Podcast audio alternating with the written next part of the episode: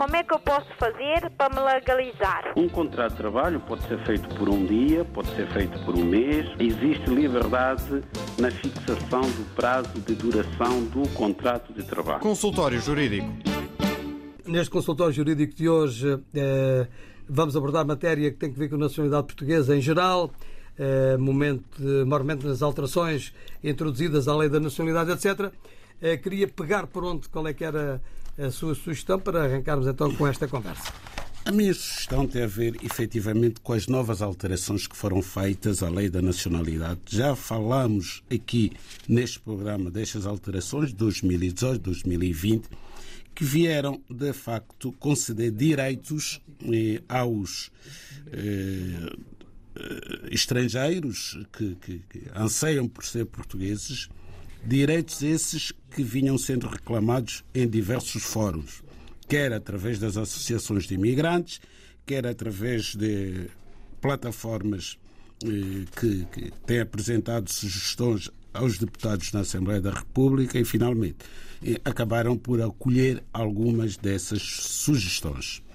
Bom, hum, a que me parece mais importante de todas, sendo que todas são importantes, é aquela alteração que veio permitir que crianças nascidas em Portugal possam ser portuguesas com nacionalidade originária e não nacionalidade derivada. Há uma pequena diferença entre uma e outra, não vamos perder tempo a explicar essa diferença, mas efetivamente as crianças que nascem em Portugal hoje, grande parte delas já nascem portuguesas. A única condição é que qualquer dos pais esteja em situação legal em Portugal, isto é, seja titular de autorização de residência, independentemente dos anos que tiver como residente legal. Isto é, um pai ou uma mãe adquire hoje uma autorização de residência. Amanhã nasce um filho, esse filho é português. Português, pois, claro, não há, não há mínima dúvida e há muita gente que às vezes fica com essas dúvidas. Doutor, além, disso, além disso, sim, sim, diga, diga. também é portuguesa a criança que nasce em Portugal desde que o pai ou a mãe já esteja no país há um, pelo menos um ano ainda que não tenha autorização não tenha de todas residência. essas devidas Exato, basta provar através do visto aposto no passaporte e do carimbo da entrada no aeroporto que aquele pai ou aquela mãe já se encontrava em Portugal há um ano a data de nascimento da criança. Essa criança também nasce portuguesa. Portuguesa. Muito bem. Temos aqui a primeira questão. Temos aqui um ouvinte que já está em direto connosco e que ligou agora, o Francisco Souza. Uh, viva muito. Boa tarde, Francisco. Boa tarde. Estamos então aqui em direto. Gostava que colocasse até a sua questão ao Dr. Adriano Malan. É, boa tarde, doutor. A minha questão é a seguinte. Eu estive aqui, passei quinta-feira no Registro Centrais em Lisboa. Eu tenho um amigo que vive em Moçambique. Então, ele, a mãe dele, é filha de um cidadão português. É, essa senhora nasceu em 1962 mas o registro ou a perfilação, não sei se estou a usar a palavra certa, dos dados do, do, do pai, só em 2022 é que foi feita, é que o pai reconheceu a filha. A minha dúvida é, a seguinte: a, a, técnica lá dos registros centrais diz que essa senhora não tem o direito de obter a nacionalidade portuguesa. Ela é filha, sim, de um português, mas não pode. Para conseguir obter a nacionalidade, tem que ter o tempo de residência em Portugal e não através do pai. E nem o filho dela, que é neto, também, nesse caso, consegue adquirir através do avô. Então, isso deixou-me com uma dúvida. Por isso é que eu liguei, que é para depois saber. Muito bem, doutor Adriano Malante está a tomar conta, está a tomar nota dessa, dessa questão. Okay. É, pode, pode, pode dizer, doutor. Bom, esta questão já foi colocada aqui várias vezes e a resposta é muito simples, é daquelas questões que não levantam muitas dúvidas. E a lei é muito clara a dizer que eh, só é português, portanto, a pessoa um, cuja, uh, cujo nascimento tenha sido feito durante a sua minoridade. Isto quer dizer o quê? Quer dizer que esta senhora, tendo nascido em 1962 em Moçambique, eu diria mesmo que nasceu portuguesa, independentemente do pai ser português. Aqui há duas circunstâncias. Ela era portuguesa porque o Estado Novo, como nós sabemos, impôs essa condição, que nem podia ser diferente. Moçambique não era um país soberano, portanto, todas as pessoas que nasciam em Moçambique eram consideradas portugueses antes da independência do país. Mas, para além desta senhora ter sido portuguesa pelo nascimento, também era portuguesa porque o pai efetivamente é português. Acontece que o pai não perfilhou a filha durante a minoridade, isto é, antes dela completar 18 anos de idade.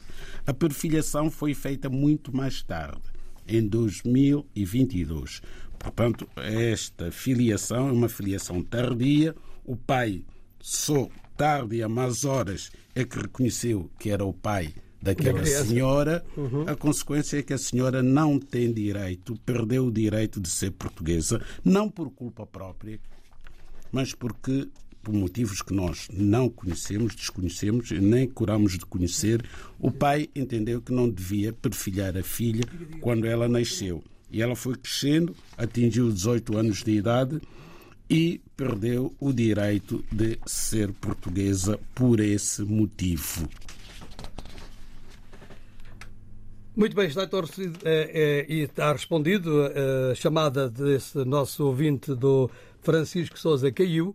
É, de qualquer forma, penso que ele teve a oportunidade também de ouvir até através da rádio. Nós tínhamos aqui já outro uh, ouvinte também em linha, mas também chamado, hoje não estou grande coisa, acabou por cair. Sem dúvida, além de que a resposta está, está gravada. Está gravada. Exato, pode sempre voltar a ouvir.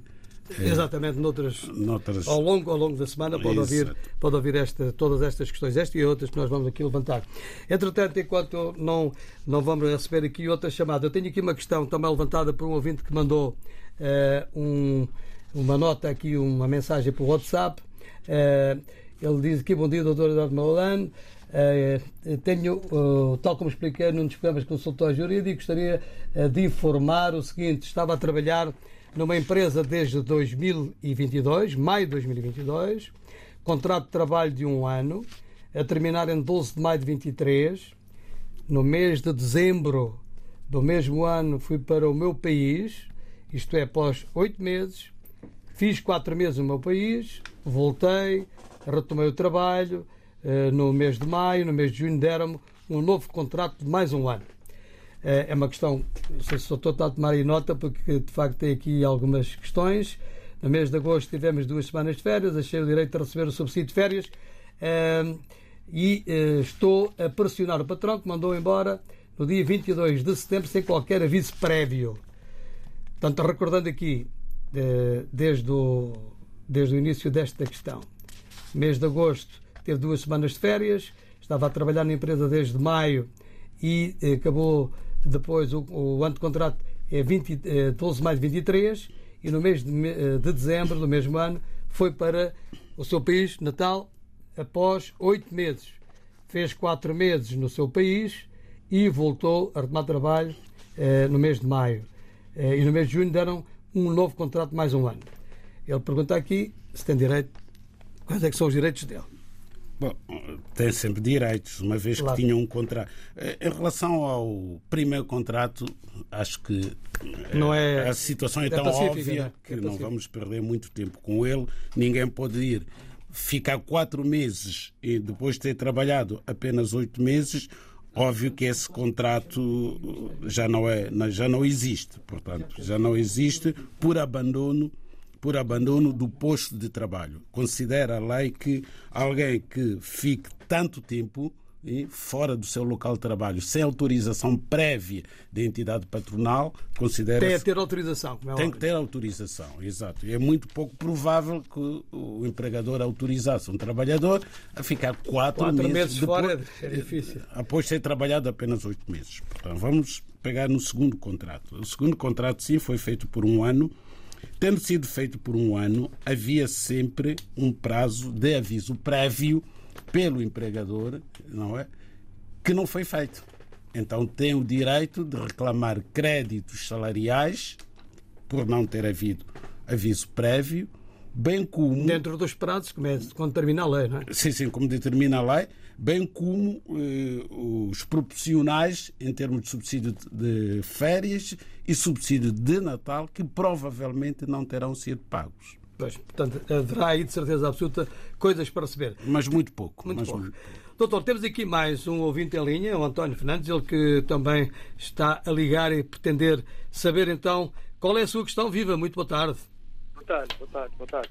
É, é o seguinte, eu sou cidadão português por naturalização, é, só que eu tenho um filho é, em Angola com 22 anos de, de idade. É que quero que ele venha para cá. Só que eu quero saber se, qual é o procedimento ou mecanismo do visto, qual é o tipo de visto é, que ele possa eh, que ele possa vir para cá e, eh, e ter uma autorização de residência eh, comunitária ou, ou permanente. Se, se, vir, se pedir o visto como familiar de um cidadão europeu, se, se, se, de facto ele poderá ter essa possibilidade de ter uma autorização de residência permanente ou, ou comunitária cá, cá, cá em Portugal. E os procedimentos, né? Eh, lá em Angola, quais são os procedimentos que, que ele possa eh, seguir, não é? Para obter o visto lá em Angola. É, é tudo. Muito bem, obrigado então. Seja atento então à, à resposta. Doutor, Obrigado. Pois bem, o nosso ouvinte, eh, Sr. Fernandes, não é? António, Eh, António. António, António Fernandes. António, António Fernandes tem um filho em Angola, é o filho 22 anos. 22 anos. Já é maior. Já é maior. E o, o Sr. António eh, ficou português por naturalização. Hum. Era importante eh, saber, por uma questão pedagógica, não para resolver esta questão, com que idade, há quantos anos, há quantos anos é que ele ficou português, o Sr. Fernandes, e a data em que ficou português, que idade é que tinha o filho? O filho. Isso é por uma importante- razão- é importante esse- este caso, esse não. pormenor. Em Ah, este caso não. Não, não. Depois vamos a esta situação em concreto, Aham. que é consequência, ou poderá ser consequência, eventualmente, eh, do desconhecimento do que nós vamos dizer e que temos dito sempre. Todos os cidadãos portugueses que eh, ficam portugueses por naturalização têm a possibilidade, através do artigo 2 da Lei da Nacionalidade, de eh, pedir a nacionalidade para os filhos menores. Todos os filhos menores. Portanto, a pessoa fica português, naturalizou. Não interessa a nacionalidade originária, porque se for originária não há data limite para os filhos ficarem portugueses. Um filho que tenha nacionalidade estrangeira, mas cujos pais são portugueses com nacionalidade originária, a todo o tempo Qualquer altura pode, pode fazer ser essa português. Agora, Ali a questão é outra, é como é que ele vai proceder lá em Angola para vir para cá. Às vezes há essas questões burocráticas que É se a levantam questão. pelo Agora vamos passar que é para o caminho questão. mais fácil para ele poder vir para cá. É, Qual o é é? visto CPLP, hoje em dia. Hoje em dia já tem esse visto. Sim, sim, sim, o visto de trabalho essa- CPLP. Exatamente. Agora, pensar na autorização de residência comunitária, isso é relevante, nem pode ter, já tem 22 anos, já é maior, já não faz parte do agregado familiar do seu pai português. Mas pode sempre vir para Portugal e vai ter uma autorização de residência normal, ordinária, não comunitária de 5 anos, etc. Se ele quer ter uma autorização de 5 anos, tem que viver legalmente em Portugal cinco anos, depois passam a dar de cinco anos. Mas nunca vai ser comunitária. Mas também, vivendo cinco anos legalmente, já se pode naturalizar cidadão português. E atenção, E aí tem tudo, não é? aí tem tudo. Isso já não precisa de autorização de residência, nem ordinária, nem comunitária.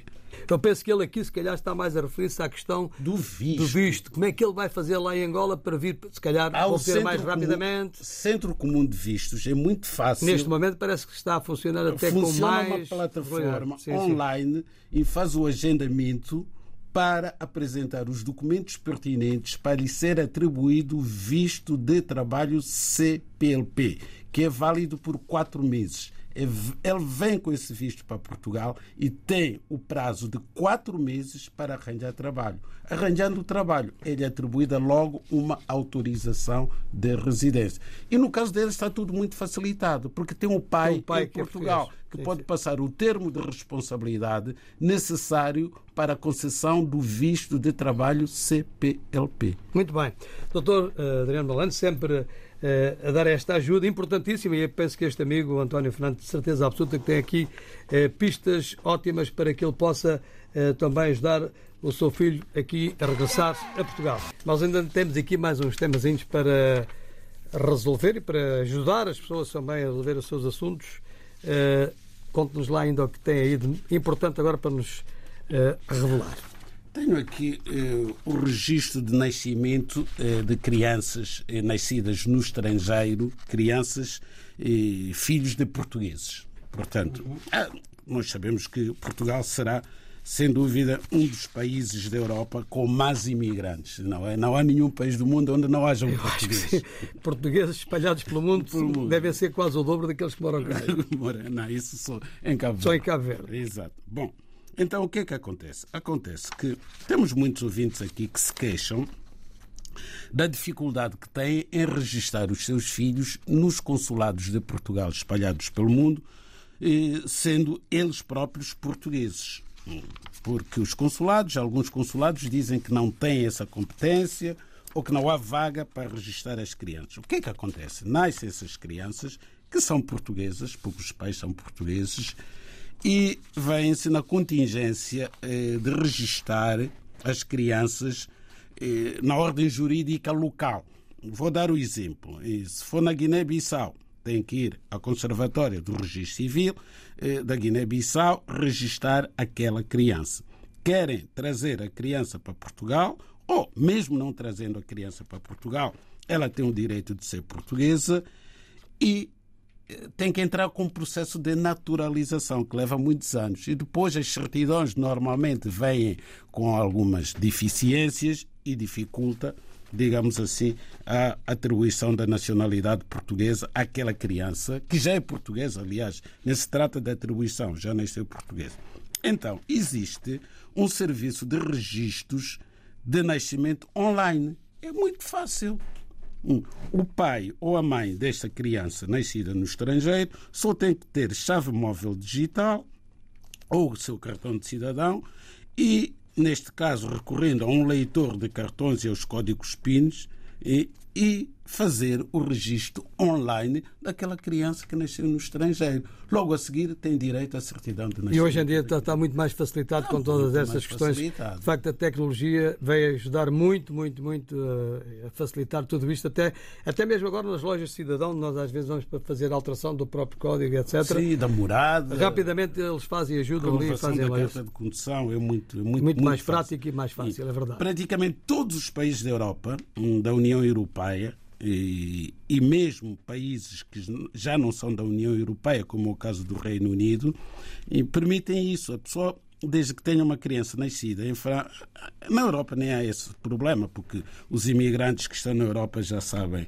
eh, trabalhar com as novas tecnologias. O problema coloca-se normalmente em relação às crianças que nascem noutros países que não nos países europeus. Mas há aqui uma lista de países infindável eh, que permite que uma criança nascida nesse país possa eh, registar-se online. Os pais é que fazem o registro naturalmente e fica português. O Panamá, o Peru, a Moldávia, os Estados Unidos, o México, a Sérvia, a Suíça, enfim, a Colômbia, o Chile, Cuba. São em vários continentes. Em vários continentes. Não é apenas na Europa, mas. Não eh, tem que haver dificuldade em registrar como portuguesa uma criança desde que os pais sejam portugueses. Esteja onde estiver a criança e isso é muito bom, não é? é Põe-se termo a esta questão de, do registro no consulado, que não é possível, não há agendamento no consulado. Não, não tem que recorrer ao consulado, diretamente na Conservatória dos Registros Centrais em Portugal. Portanto, já não há distância física para registrar. Hoje em dia a questão é, é muito, muito, muito prática, não há dúvida nenhuma, que online hoje faz muitas coisas. Sem dúvida. É para o bem e para o mal, até redes sociais. Doutor, estamos quase a acabar o programa. Eh, ainda temos aqui de certeza mais um outro tema que gostava de abordar aqui. Sim, podemos. Para fecharmos assim com Sim. alguma informação eh, que diria daquelas que o questionam mais.